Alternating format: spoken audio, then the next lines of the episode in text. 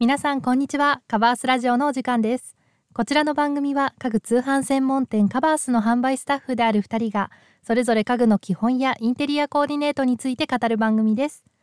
本日のパーソナリティは私由美が務めます。本日皆さんと共有したいテーマは家電に積もるホコリ対策についてです。あの家電ってなんであんなにホコリが積もるんですかね。なんかこう拭き取っても拭き取ってもなんか数日後にはうっすらほこりかぶってますよね。あの調べてみたんですけれども家電は静電気を帯びやすいのでなんかどうしてもこうほこりをね引き寄せてしまうらしいんですよ。なので、まあ、せっかくね綺麗にしてもこうすぐにほこりが積もってしまうのであの私はこうたまに見て見ぬふりというかまあ、今日はいいかなみたいな感じでちょっと掃除をねサボっちゃったりすることが多いんですけれども皆さんはどうでしょうか？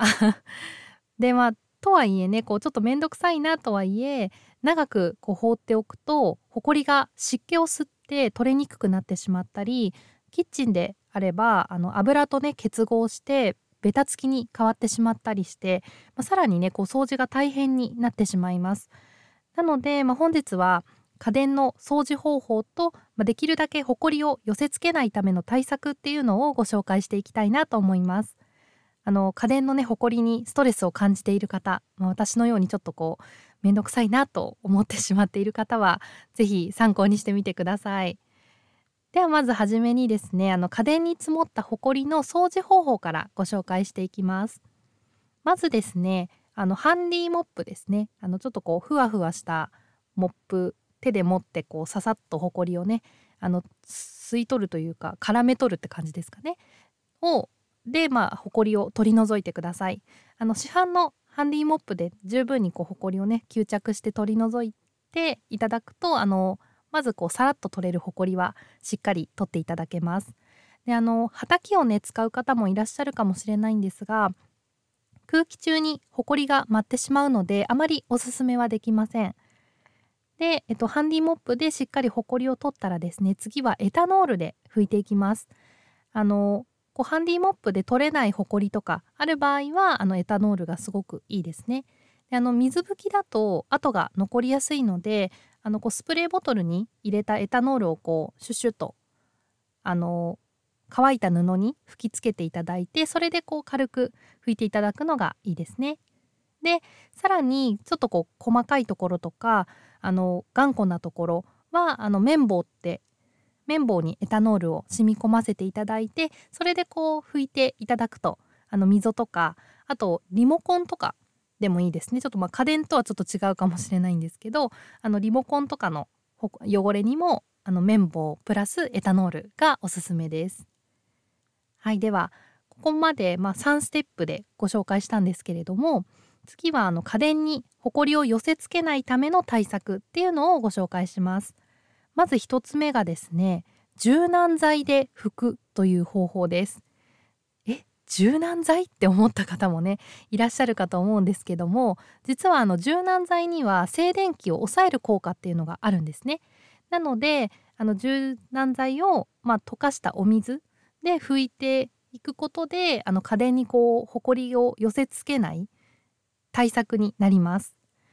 でまずですね洗面器にあのお水を張っていただいて柔軟剤を4滴5滴ぐらい垂らして雑巾をこう浸してですねあのしっかり絞ります。でこれであの家電を拭いていくんですけれども家電は水分が大敵なのでしっかり絞るのがポイントです。でそうですね、まあ、柔軟剤のってどうしてもこう香りがねあるのでその香りが気になる方はあの市販の静電気防止スプレーを雑巾に染み込ませて拭いていただくっていうのでも大丈夫です。あの柔軟剤の方がねこうお家にある方は多いと思うんですけども気になる方はあの市販の静電気防止スプレーでも大丈夫です。で、えっと、2つ目がですね空気清浄機を上手に使ってください。あの空気清浄機はあのホコリねホコリ除去に特化したものもあるのでなんかもう本当にホコリここすっごい積もりやすいとかちょっとこう困ってるっていう方はあの空気清浄機をもう導入してしまうっていうのもまあ一つの方法ですね。で、えっと、3つ目がですね配線はあのしっかりこうひとまとめにしてごちゃごちゃしないようにしておきましょう。あの100円ショップとかであの配線をねまとめる用のバンドとかカバーを購入できるのでそういったものを活用するのもおすすめですね。あのやっぱりこう配線がごちゃごちゃしてるとそこにねほこりが溜まってしまうのですっきりこうひとまとめにしておくようにしてください。はいここまであのご説明してきましたが本日は家電に積もるホコリの掃除方法と対策を簡単にご紹介しましたあの全部ねこう一気に取り入れる必要はないので興味が湧いた方法から是非試してみてください。あと概要欄に本日の内容がまとまった記事の URL も載せておくのでこちらも合わせてチェックしてみてください。カバースラジオではインテリアや生活に関する質問を募集しています。人気のインテリアコーディネートが知りたい。寝具のお手入れ方法について教えてほしい。などお悩みや気になるテーマを教えてください。皆さんがコメントしてくださったお悩みは番組のテーマとしてどんどん採用させていただきますのでぜひお気軽にお声をお聞かせください。はい。あの家電のね今日はホコリ対策っていうところをテーマにお話ししてきましたがあの私も実は柔軟剤でこう拭くようにしてみたらですね、まあ、前、まあ、こう劇的に変わるかって言ったらちょっとあのそこまでの自信はないんですけどもあのほりつきにくくなったなっていうあの実感はあります。